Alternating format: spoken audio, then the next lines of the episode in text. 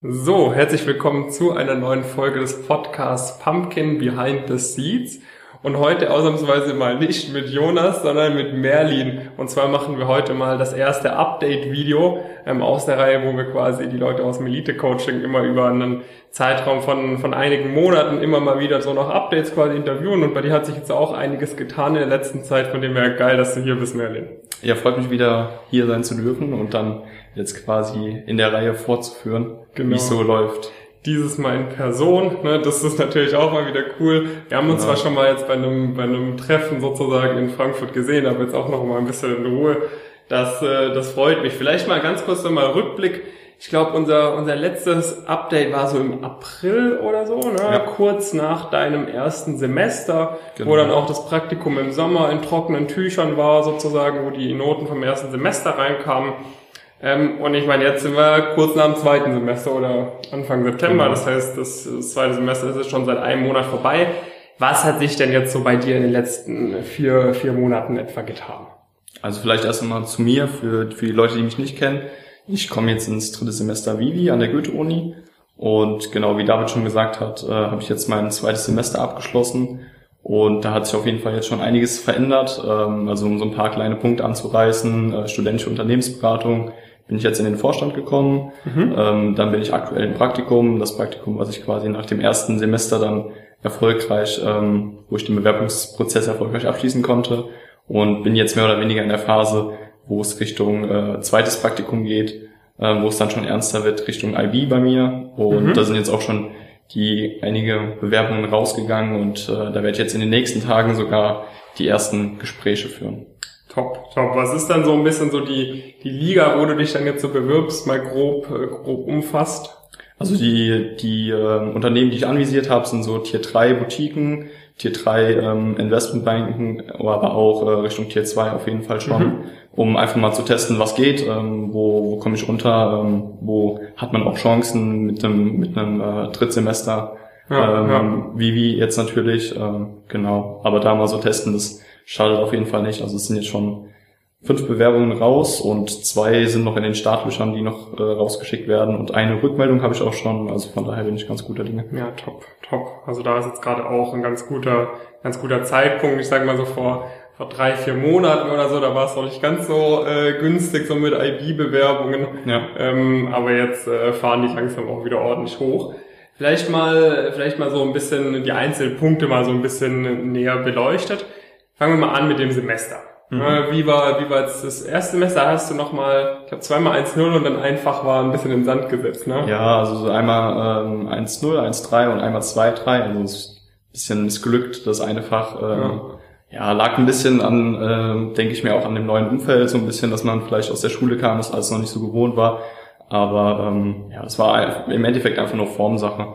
Aber ähm, im zweiten Semester bin ich jetzt hingegangen und habe nochmal meine meine Lernstruktur ein bisschen überarbeitet, mhm. äh, auch mit dem Coaching. Das mhm. hat alles ganz gut gematcht und konnte jetzt auch ja ausschließlich Top-Noten einfahren. Top. Von daher bin ich jetzt auf einem, oder konnte meinen Schnitt jetzt nochmal um, um einiges steigern auf jeden Fall. Hat's noch für die Dienstlist gereicht? Nee, oder? Äh, leider nicht. Mehr. wenn man zum ersten Semester nicht raufschafft. Ich hatte, ich habe der Dominik, mit dem ich mal ein Video gemacht habe über Informatikstudium, mhm. der hat es tatsächlich geschafft, ich glaube im dritten Semester noch sich hochzukämpfen sozusagen. Ja, krass. Aber sonst ist halt schon, wenn du es halt im ersten Semester nicht geschafft hast, dann zieht sich einfach so durchgehend runter. Ja, ja, das sind halt, muss man einfach sagen, viele Leute auch dabei, die sind halt von Anfang an top ja. Und wenn du da so ein bisschen den Start dann verpasst, ja, aber es ist auch kein Weltuntergang. Genau, also man kriegt's auch ohne die Dienstliste. Der Jonas war auch nicht auf der Dienstliste. Es geht alles noch ohne Dienstliste. Okay, top. Dann nächster Punkt, studentische Unternehmensberatung. Ja, du bist bei, bei Green, ja, das äh, genau. ist ja die studentische Unternehmensberatung von der Goethe-Uni. Da waren aus mein, ich hatte mich damals nie dort beworben tatsächlich, weil ich quasi irgendwie im ersten Semester hatte ich die nicht so auf dem Schirm und dann war ich schon so tief in irgendwelchen Praktika die ganze Zeit drin, dass ich da auch nicht mehr so die, die Zeit für gehabt hatte, aber auch viele von meinen Freunden waren drin. Vielleicht erzähl mal so ein bisschen, was macht ihr da bei Green und was hat sich jetzt auch und in diesem Semester bei dir getan, seitdem du sozusagen die, die Führung in die Hand genommen hast? Ja, also bei Green, wir machen quasi als studentische Unternehmensberatung nichts anderes, was auch normale Unternehmensberatungen machen.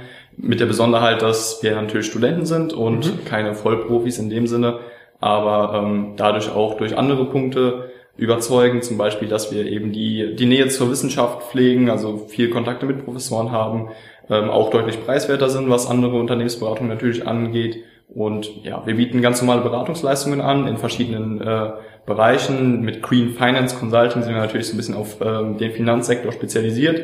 Bietet sich ja auch standortbedingt an, auf jeden mhm. Fall. Aber genau, das machen wir quasi bei Green.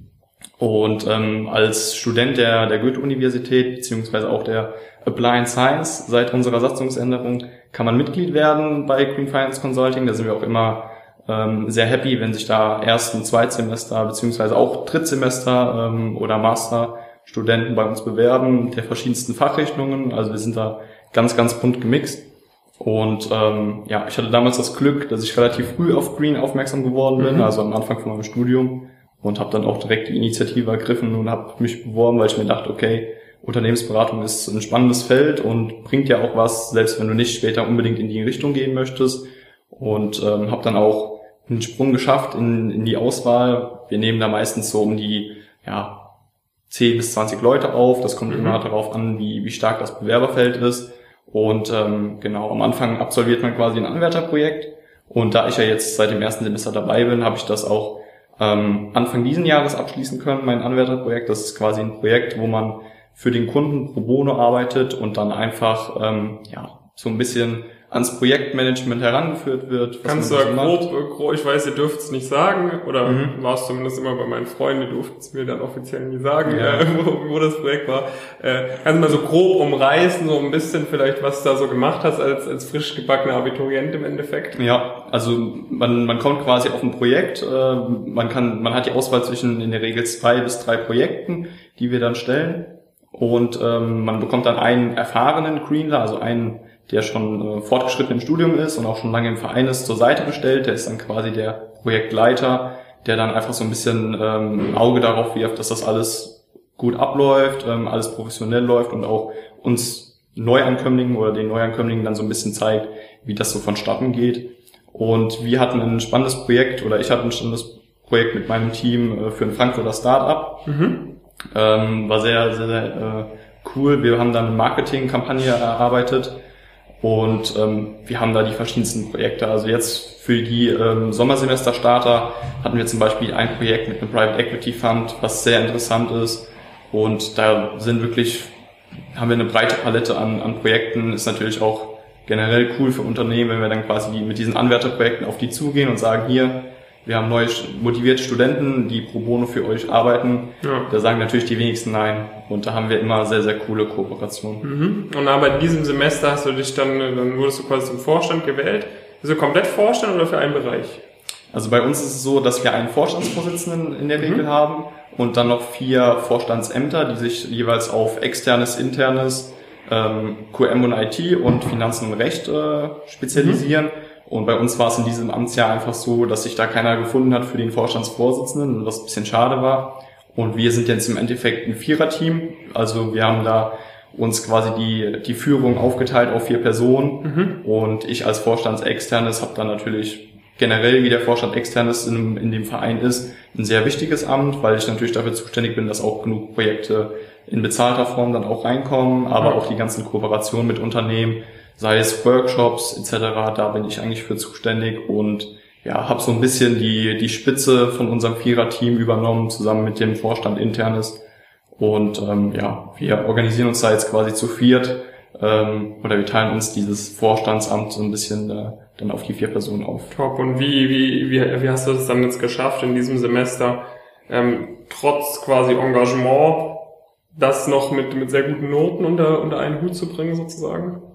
Also eigentlich ähm, bin ich immer jemand, der, der viel, viele Sachen anfängt und dann mhm. eigentlich auch gut zu Ende führen möchte oder immer die Ambition hat und da verrenne ich mich dann meistens so ein bisschen zeitlich, aber ähm, ja, gerade wenn man in der Uni strukturiert rangeht, ähm, wenn man da genau weiß, jetzt auch in dem, in dem vergangenen Semester, wo viel unklar war mit Corona, lange noch nicht feststand, wie die Noten ablaufen, ja. äh, wie die Prüfungen ablaufen, ähm, da muss man halt dann einfach gucken, dass man sich selber organisiert, dass man das so gut wie möglich plant und das nimmt einem so viel äh, Zeit ab. Ja. Und ja, ich habe auch generell gemerkt, ähm, also einen positiven Effekt hatte das Online-Semester dann schon, dass halt einfach, es waren keine, keine Wege mehr da, es, du saßt halt zu Hause, leider, aber du konntest dir deine Vorlesung angucken, du hast dann wirklich am Tag die und die Stunden investiert Ja. und dann warst du fertig. Du Ja, wenn man sich selber da äh, zu, zu motivieren kann, wenn man sich selber die Strukturen sozusagen schafft, dann gibt's ja ganz, ganz einfache Genau. Dinge, die man anwenden kann.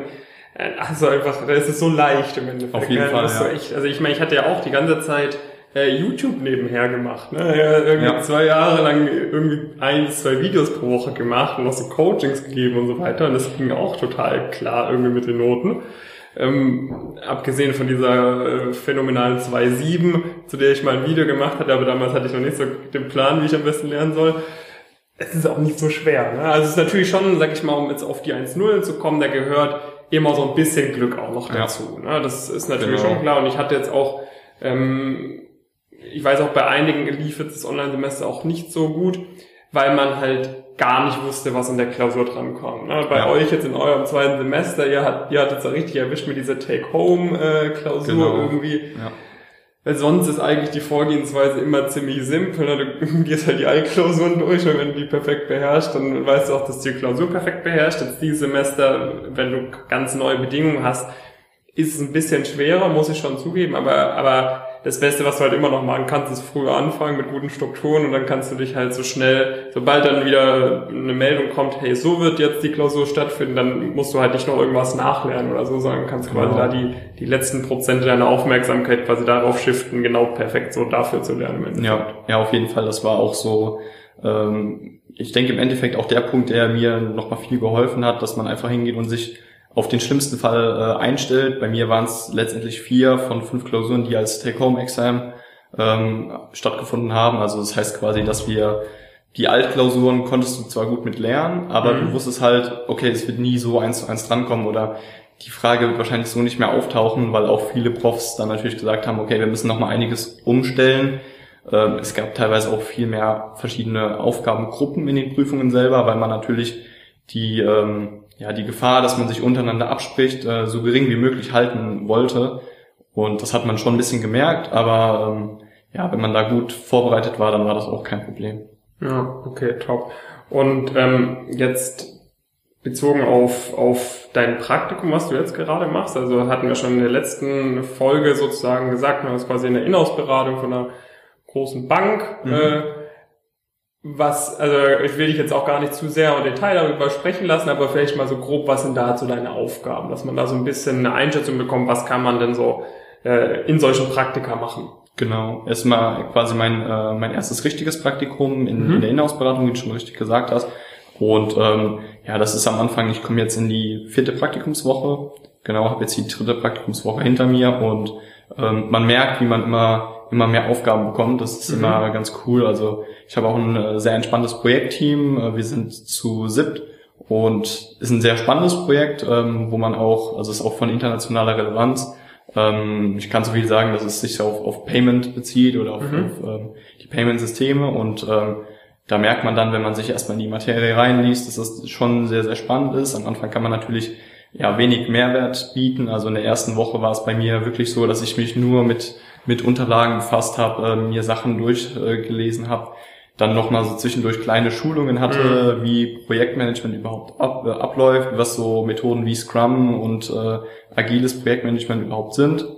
Sowas hat man dann halt, aber man merkt, wie man dann im Laufe der, der folgenden Tage und Wochen immer mehr zugetraut bekommt und mittlerweile habe ich auch so meine eigenen kleinen Teilaufgaben. die Ah, ich dann genau, schon das wollte ich nämlich gerade fragen, sozusagen, wie das ist, ob du quasi eher viel, viel zuarbeitest oder ob Mhm. du quasi, bei, bei mir war es bei der UBS dann teilweise so, also ich war auf verschiedenen Projekten mit drauf gestafft sozusagen, aber ich hatte auch so zwei, drei Projekte, die ich halt komplett alleine vorantreiben musste, irgendwie, für die ich dann da so komplett verantwortlich Mhm. war, die auch schon natürlich jetzt nicht äh, critical waren oder so, aber halt schon auch hätte ich jetzt nicht, sag ich mal, verkacken dürfen. Äh, Ja. Also hast du sowas auch oder ist es gerade schon noch so, dass du in diese eine große Projekt sehr stark eingebunden bist? Nee, man merkt schon, dass ich auch kleine Teilaufgaben bekomme, die von Relevanz sind.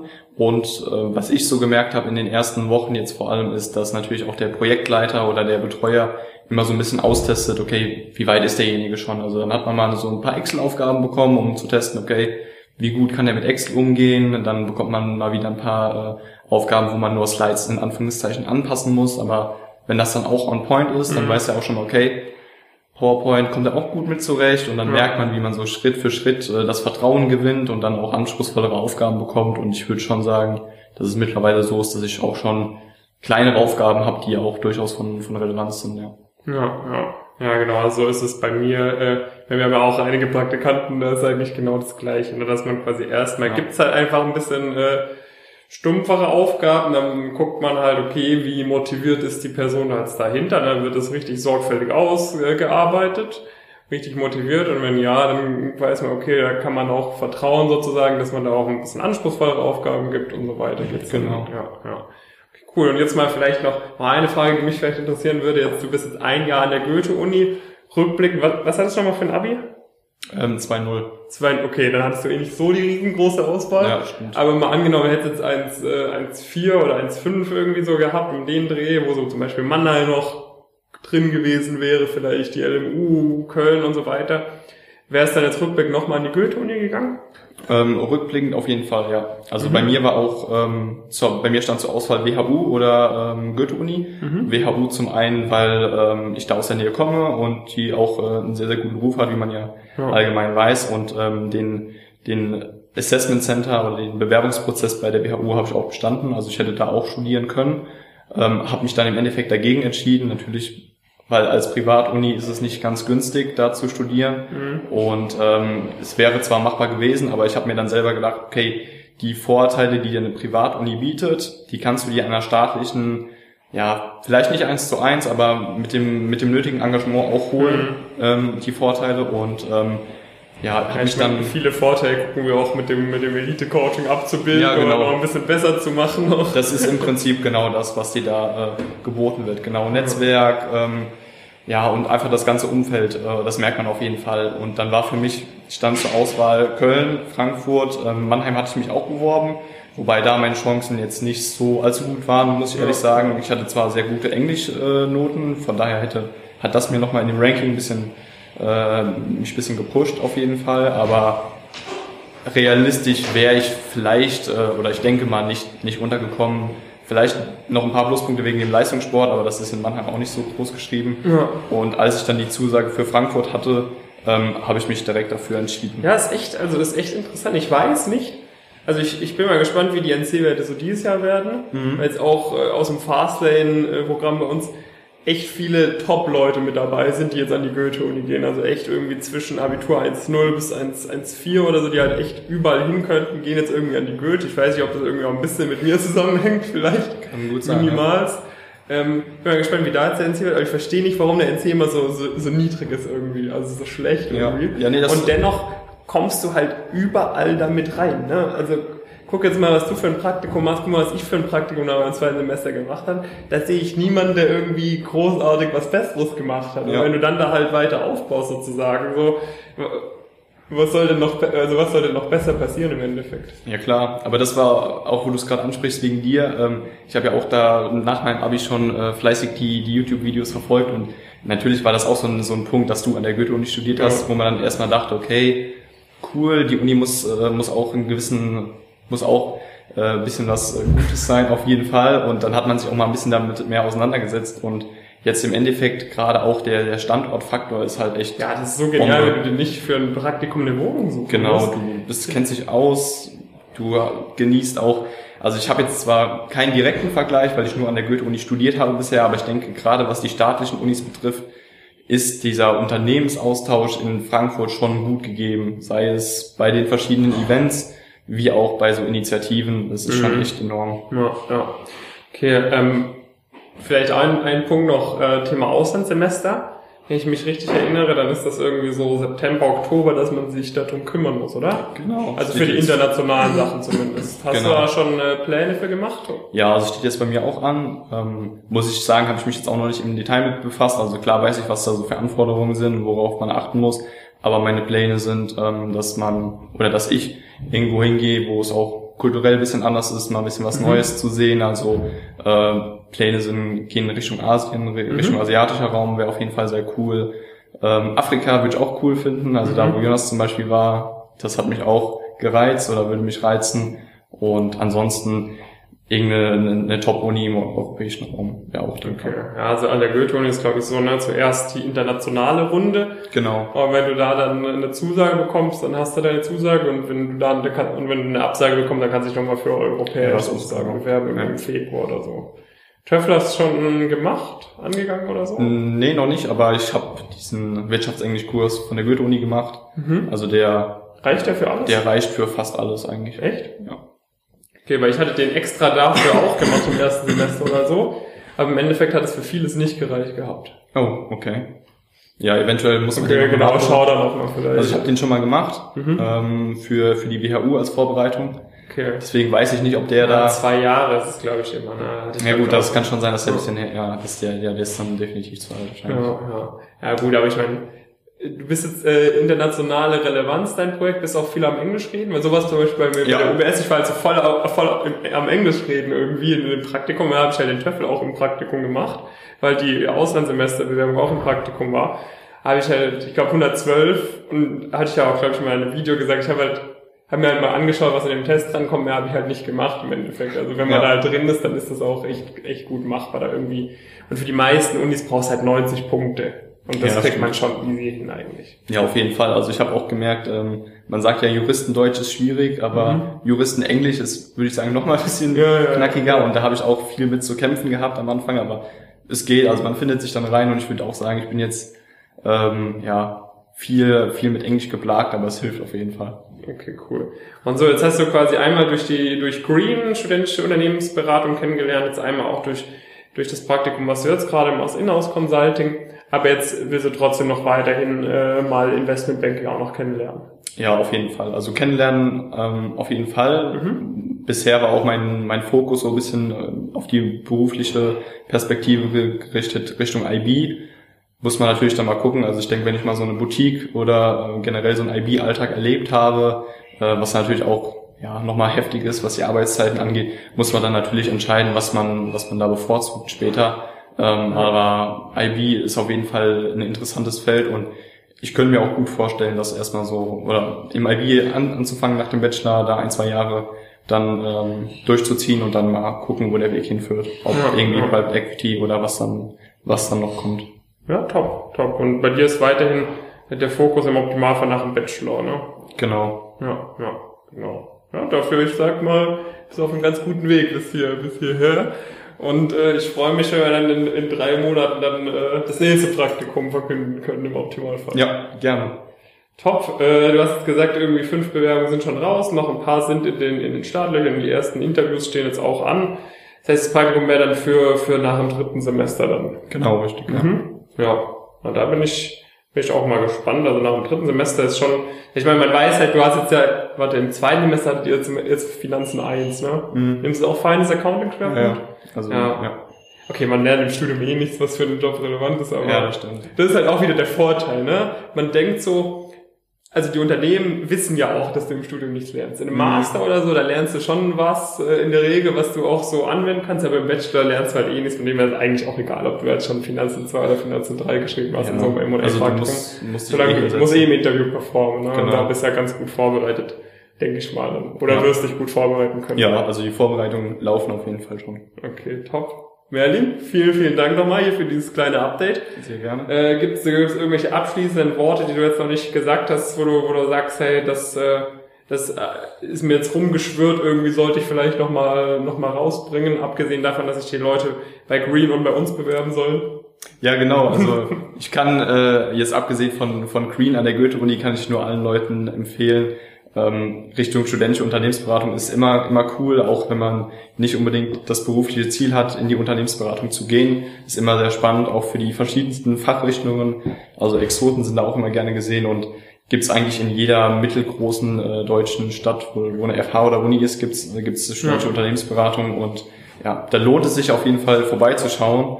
Und ähm, ansonsten kann ich nur sagen, dass das ein sehr, sehr cooler äh, eine sehr, sehr coole Sache ist. Und ähm, ja, das war's eigentlich. Cool. Dann, Merlin, vielen, vielen Dank äh, für das Update. Schreibt auch mal gerne als, als Feedback zu dem Podcast oder wenn wir es hier auch als Video veröffentlichen, auch zu dem Video, was ihr so, ihr so davon haltet. Und ähm, genau, dann hören wir und sehen uns in drei Monaten wieder zum nächsten Update. Genau, ich freue mich.